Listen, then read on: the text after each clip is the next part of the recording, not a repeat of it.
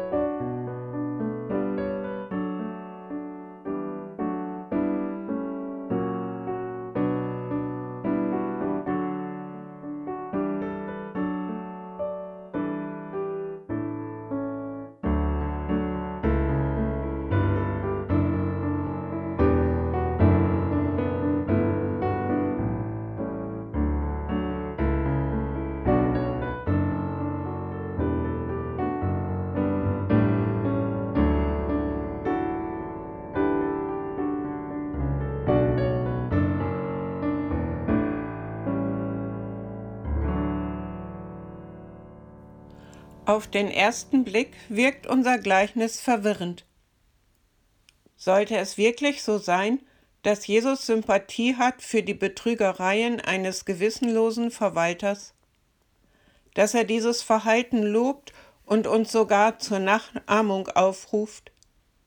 Das kann nicht sein. Deshalb müssen wir genau hinschauen. Da heißt es im Text, der Herr lobte den ungerechten Verwalter, weil er klug gehandelt hatte. Es ist also die Klugheit, die Jesus uns vor Augen stellt. Die Klugheit lässt den Verwalter seine kritische Lage erkennen.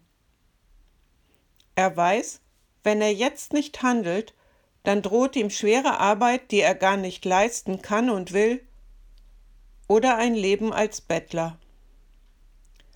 Beides ist für ihn unannehmbar, und darum entwickelt er eine Strategie, wie er diesem Schicksal entkommen kann.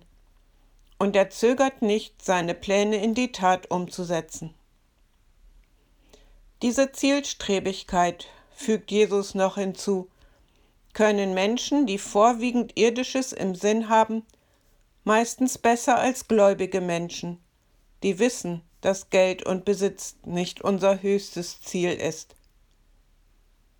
Mit den Worten Jesu ausgedrückt heißt das dann, die Kinder dieser Welt sind im Umgang mit ihresgleichen klüger als die Kinder des Lichts. Worum soll es uns in erster Linie gehen? In unserem Text wird das nur kurz angedeutet. Jesus sagt dort, Müht euch, damit ihr in die ewigen Wohnungen aufgenommen werdet, wenn es zu Ende geht. Ein anderes Jesuswort an anderer Stelle sagt, Sammelt euch Schätze im Himmel, wo weder Motte noch Wurm sie zerstören. Denn wo dein Schatz ist, da ist auch dein Herz. Die Schätze des untreuen Verwalters sind Geld und Besitz.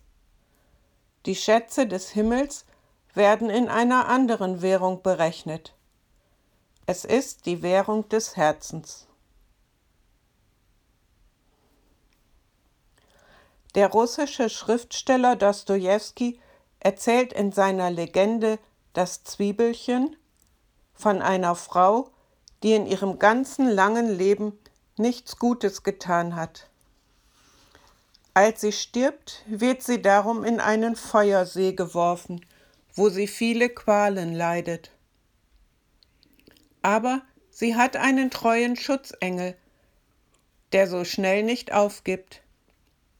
Er denkt angestrengt nach, ob er nicht doch ein Fünkchen Liebe in ihrem Lebenslauf findet. Und siehe da, es fällt ihm ein, dass sie einmal ein Zwiebelchen in ihrem Garten ausgerissen hat, um es einer armen Frau zu schenken. Der Schutzengel beeilt sich, Gott von dieser Tat zu berichten. Und Gottes Auftrag an den Schutzengel lautet, Nimm dieses Zwiebelchen und halte es der Frau hin.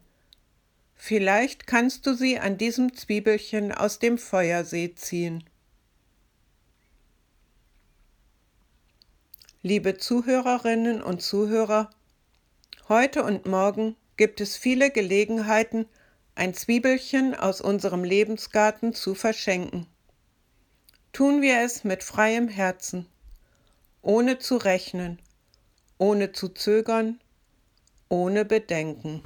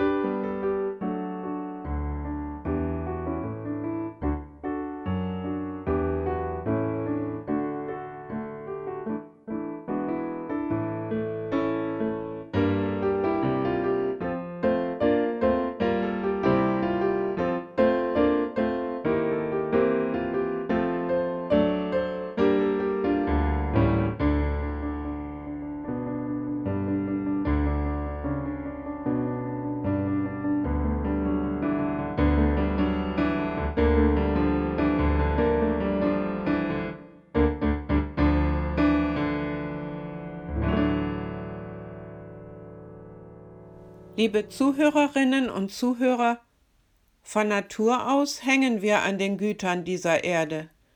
Wir dürfen sie genießen und uns an ihnen freuen, denn sie sind eine Gabe Gottes.